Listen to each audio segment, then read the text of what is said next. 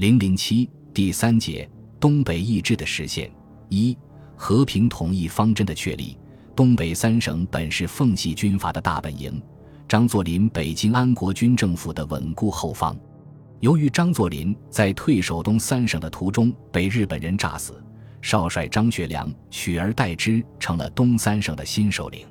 自京津易帜以后，如何解决东三省的问题，是和平解决还是武力解决，开始成为举国上下普遍关心的热点问题。就社会民众而言，无论关内还是关外，无疑都是主张和平解决的。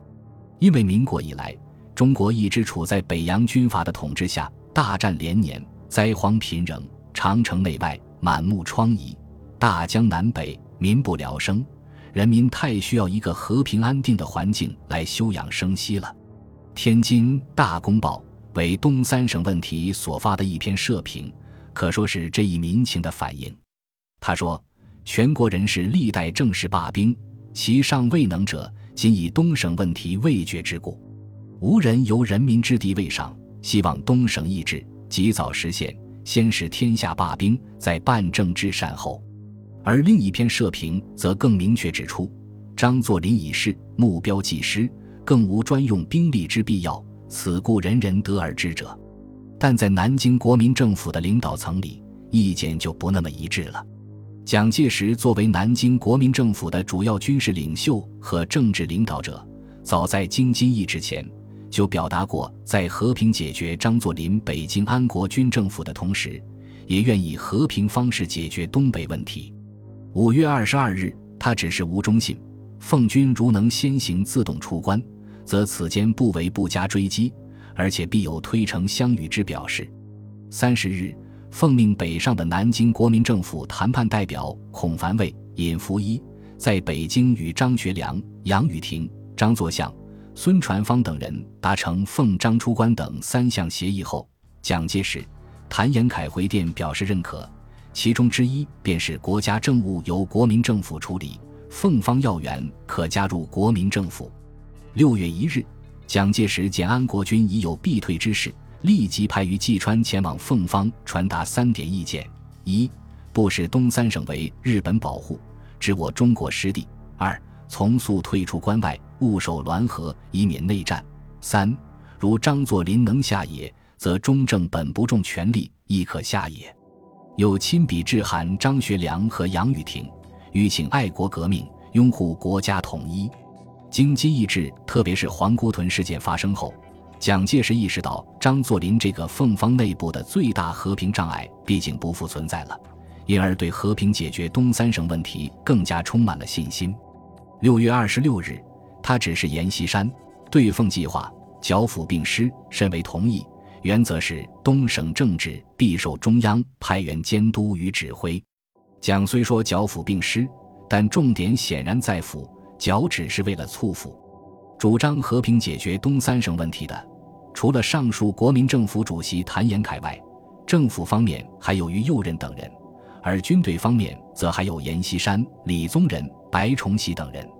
严在二次北伐中，就曾与蒋德谋和活动采取过配合措施。六月中旬，又与白崇禧、商震等人在北京多次会议，对东北时局决定采取以政治手段解决。七月一日，更向蒋介石明确表示，遵照中央策划，用政治手腕解决东省事。李宗仁因社会流传他力主乘胜出关，完成北伐。特于六月十二日发表通电，全面阐述他的对奉主张。此次奉天炸弹案发生地点、密居省城，虽动因如何未得真相，而东三省因此发生极大变故，则无待言。外而外兵压境，有处即发；内则军心无主，险象环生。若在穷追，非特糜烂地方，且恐横生意外。故此时如能于军事外别以政治手腕解决。自必有当人心，事半功倍。而奉军经此巨创，度亦无敢再续意志，自外生威。果其服从党意，孝顺中央，四不妨优与包容，即就该地组设政治分会，以整理地方，从事建设，更由中央善为指导，使就范围，即可缩短军事期间，及早完成统一，而举全国人一致对外，犹可团结民族精神，以实现总理遗教。李宗仁深刻分析皇姑屯事件对奉军是一次巨创，东三省将因此面临严峻的形势。外而外兵压境，有触即发；内则军心无主，险象环生。在此形势下，奉军大体不敢再蓄意志，自外生威。倘若继续采取穷追出关、武力解决、不给出路的政策，则非特糜烂地方，且恐横生意外。因此。他主张别以政治手腕解决，既得人心，又事半功倍。作为李宗仁的主要干将，白崇禧也早在六月十一日便已向社会公开表示过：东三省之事，希望张作霖部下将领自行觉悟，只要服从主义，自可避免战祸。当然，李白如此主张，也有不便明言的隐忧，生怕政治解决的结果。奉军这支武装力量又成了蒋介石的私家军。七月十七日，李宗仁赴张学良，隐约透露了这种心情。李宗仁的复电特别强调两点：一是所贵乎统一者，要在精神一致，不在形式耦合。现代国家内政动关外交，前此廉甲道以之纵横捭阖手段已不适用；二是服从三民主义，即是自谋生存。与服从个人势力迥然不同，势力之结合属于形式，主义之服从属于精神。属于形式者可暂不可长，属于精神者乃历久不弊。征诸此前此后，讲李多有明争暗斗。李宗仁所言，显然是在暗示张学良切不可效法前此连假道义之纵横捭阖手段，仅为服从蒋介石个人势力。反对和平解决东三省问题的势力，主要来自军队和国民党党部两方面。军队方面主要是冯玉祥及其部属。冯在二次北伐中，由于历史的积怨，一直对奉持强硬态度，不但对张作霖所发西征通电不以为然，常常斗志激昂，对撤退中的安国军肆意追击，而且在张作霖离京出关后，仍命所部为除恶务尽起见。务必乘胜追过京津间一段铁路，向天津东北芦台、宁河一带截击，使敌片甲不归，永绝后患。所以，奉蒋代表磋商京津易支步骤时，奉方所提唯一之要求，即为冯玉祥军队终止北进，以免冲突。值得一提的是，冯玉祥的武力解决主张几乎始终不变，即使和平大势已定。不便在公开反对时，也没有放弃之意。七月初，日本东方电通社记者问他：“目下东三省问题当如何解决？”他表示：“对此问题，或武力解决，或政治解决，或与张学良所派代表作妥协交涉等，均非予所能知。一切当服从南京政府之命而行。”又问：“如与东三省妥协？”是否以改悬青天白日旗为绝对条件？他仍拒绝正面回答。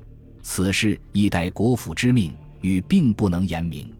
实际是在外交辞令下，表达他对蒋所持和平态度的不满。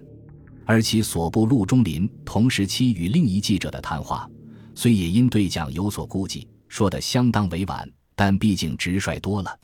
记者问陆中林：外间传言东三省问题。有政治与军事两种办法，究竟如何？陆达以此事如全用政治手腕，恐怕不行吧？记者问：以如全用军事手段，有无挚碍？陆达：我一东三省问题，军事到相当程度时，是以政治手段解决之。显然，冯陆看重的不是政治手腕，而是军事办法。在国民党党部方面。主要是从自身利益出发的国民党奉及黑三省党务指导委员会，弃至七月十二日，他们还专函战地政务委员会主席蒋作斌，严厉责问东三省问题，近乎闻有政治解决之消息，必会等时大惑不解，不知诸革命伟人是何心理？论奉系军阀之罪恶，为吾党革命最后之目标。吾党革命四十年。牺牲几许同志之头颅，最后竟与万恶军阀谋妥协，何以对地下诸先烈？更何以自解于国人？他们表示，为保全自己之人格，为保全无党革命之真精神，誓死反对以政治解决。但是，在当时的南京国民政府中，蒋介石的地位和权力毕竟是他人无法比拟的。他的决策虽然常常遇到挑战，却是难以动摇的。对东三省问题的决策也是这样。事实上，黄姑屯炸弹一响，蒋的和平统一方针就已成竹在胸了。而且，早在六月上旬，他就通过其派往北京的谈判代表孔繁卫。以答记者问的形式公诸于众了。当有记者问东三省问题将用合法解决，用武力耶，亦用政治方法耶？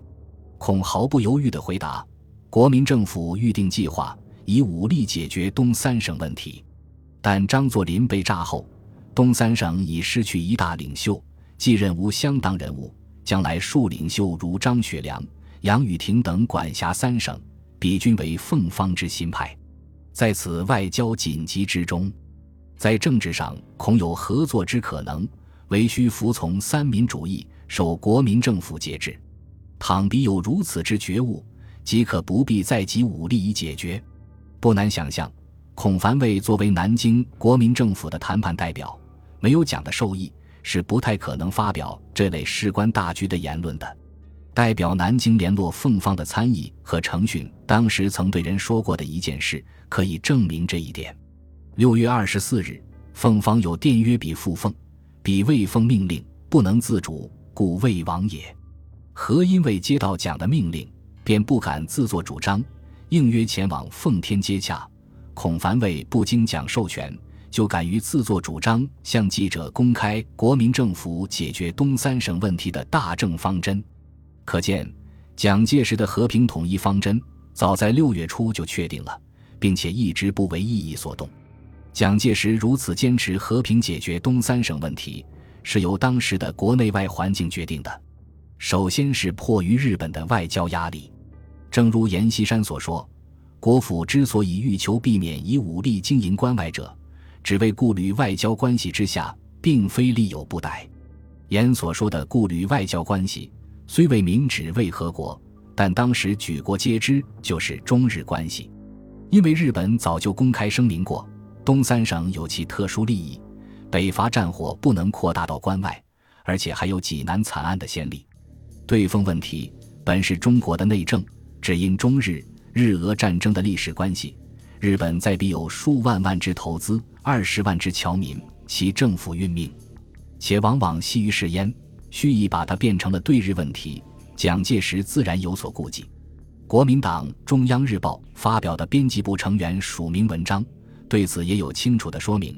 对奉的正当办法自然是用军队去讨伐，但是我们一用军队去讨伐，日本一定又要出兵来捣乱，因为要避免那疯狗一样的日本政府的凶焰，不得不用政治方法去解决东三省政局。其次。也是为了贯彻国内施政方针的需要。六月十二日，京津易旨刚刚实现，蒋介石就审时度势，提出了包括裁军在内的五大施政方针。既要裁军，当然就不便再坚持武力解决了，否则非但裁军不可能，且势必引起新的募兵热潮。诚如当时舆论所言，若再用武力讨伐，则当此高唱裁兵之时。又未便复作旷日持久之大局。最后，关内外民众一致呼吁各方和平解决东三省问题，不能不说也是影响蒋介石决策的因素之一，尽管不是主要的。六月中旬以后，南京国民政府主张和平解决东三省问题的消息，或公开或秘密地通过各种渠道，纷纷传到张学良的耳边案前。六月十六日。阎锡山在京津卫戍司令部召见奉军刘京代表邢世廉、于真，并面交亲笔函一件，另转达张学良事。函内大意，力劝奉军将领宜顺应潮流，勿再固执偏见，使地方糜烂。十八日，国民政府委员牛永健也以私人资格致函张学良、杨宇霆，指出：吾党本先总理之遗教。以建立全民政治为指归，同是中国人民，苟能幡然醒悟，服从主义，独守党纲，莫不兼收并治，咸与维新。武力征讨，是非得已，往事俱在，可以复案。执事与部署，若能及时表示，熙然来归，此千秋之业也。如复徘徊歧路，作昧先机，成则是三省为朝鲜之序，败则之一身蒙父王之祸，纪律之拙，孰于于此？夫岂至如执事者所应出也。此外，蒋作斌、何成训、方本人等人都通过不同方式对张学良做过类似工作，但张学良迟迟没有任何响应的表示。六月二十日，他虽然为就任代理奉天军务督办发表过一个纲领性的施政宣言，却只字未提赞成和平统一与否。诚如当时《圣经时报》的评论所说。今无独新任奉天军务督办张汉卿号日通电，除了已故关外王每次因战败而回，郑重申明其保境安民之志愿，如停止军事、息事宁人，如交邻亲善、共存共荣，如整饬戎政、兵农事边，如实事求是、尊重民意等由来已非一次的同样之宣言外，对于将以如何方法对待南方势力这个人人所欲知的问题。仅有非自他方危害，亲己生存，绝不轻言战时一语。至于是否容纳实行和缓他方侵害的危险性之手段，绝不言及。只言之，将绝对否认三民主义到底乎？亦或容忍而悬青天白日栖于辽水之滨乎？岂止如此？他在同日赴牛永建殿中，甚至将纽的劝导视为威武之力，颇不以为然地说。今日全师而退，保我相邦，虽永怀此厌战之心，而亦不甘屈于威武之力。但有正当之解决，自亦无不愿闻。可见，张学良此时对和平解决东三省问题，并不十分主动，仅愿听听正当之解决而已。张学良暂未对蒋介石的和平统一方针表态的原因，主要是张作霖被炸后，内部布置虚惊十日，此其一。这虽是邢世廉等谈判代表对张学良迟迟未与蒋介石接洽的解释，带有几分开脱之意，倒也大体符合事实。首先，他要及时采取措施，如为张之死保密、部署军事善后、统一内部意志等，以稳定东三省局势，使之不致因张作霖之死而发生动乱。其次，也要为自己回到奉天后的政治出处做出安排。第三，更要考虑与日本的关系问题。第四，还要观察南京国民政府究竟谁能坐稳第一把交椅。因彼等宗旨随日巨变，何人当权，则以何人之意见为准定也。所有这些都是虚惊时日的。其二是不满于蒋介石以武力促和的高压态势。京津易帜之前，张学良却曾力主停战议和。据说五月十五日。他还为此特地从前线赶回北京，与孙传芳、楚玉璞等之强硬论者舌战通宵。但也需指出，和他父亲一样，也是强烈坚持以北伐军停止前进、实行对等的和平为先决条件的。五月中旬，张学良赴上海总商会和北京银行工会两电，清楚表明了这一点。他在两电中。对北伐各军的弯弓而射之诚心，颇有怨恨地说：“所可慨者，今人日理军阀，乃口则骂之，独武穷兵，变本加厉，故非有同等之觉悟，断无实现之和平。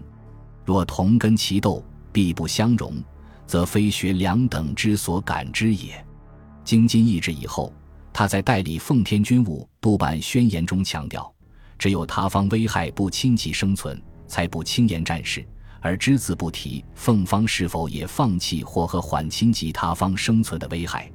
他在富牛永建殿中表示，不甘屈于威武之力，都是这种心态的具体表现和延续。其三是东三省的政治权益没有得到南京国民政府的足够重视。六月十六日，阎锡山让邢世廉、于真转告张学良的条件是：一。东三省军民兵官宣言服从三民主义，改挂青天白日旗。二，改组东三省政府为委员制，并由国民政府派委员加入。三，需受国民政府命令指挥。四，东三省各地设立国民党及宣传机关，一切大权操自于我。而张学良向蒋作斌所提出的要求，却是以张学良主席政治分会，杨宇霆主席奉天，张作相主席吉林，吴泰来主席黑龙江。两相比较，差距之大，可以想见。正因如此，一向沉稳的张学良，竟在五天后与路透社访员的一次谈话中。表现出情绪失控。据媒体报道，张氏对国民政府态度能谅解，并愿与国民政府谈判，根据于平等之和平条件。但东三省为中国重要一部分，彼对于不令三省参与国家大事之图谋，绝对不同意。故张氏决定以全力破坏此图谋。然而，就在这时，由于南京国民政府宣言废除不平等条约。要求各国遵正当之手续另订新约。日本感到要想拒绝南京国民政府修改中日通商条约的要求，并达到满蒙特殊化的目的，最好的办法就是向张学良施压，促其自立于南京国民政府之外，阻止蒋介石和平统一计划的实现。于是，六月二十五日，田中外向通过驻奉天总领事林久治郎传话给张学良。东北宜以保境安民为重，切勿过于向南方采接近态度。二十九日，再命林九之郎转告张，此计匆促采取迎合南方的态度，非但毫无必要，且有危险，暂应维持现状，保境安民，以观形势变化。甚至警告道，如有扰乱东三省治安者，日本准备根据必要采取相当手段。但是。张学良毕竟是中国人，而且生来吃软不吃硬。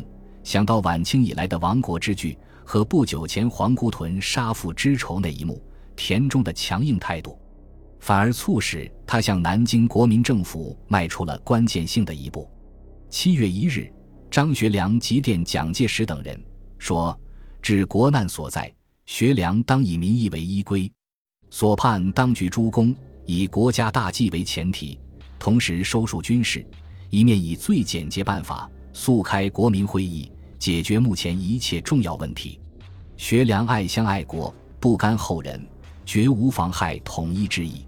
张学良此电尽管也有前提条件，要求蒋也要以大局为重，同时收束军事，并通过召开国民会议来解决一切重要问题。但毕竟首次向蒋介石表达了赞成和平统一之意。说明张自此与蒋达成了共识，将和平统一方针作为国家根本大计而正式确定下来了。本集播放完毕，感谢您的收听，喜欢请订阅加关注，主页有更多精彩内容。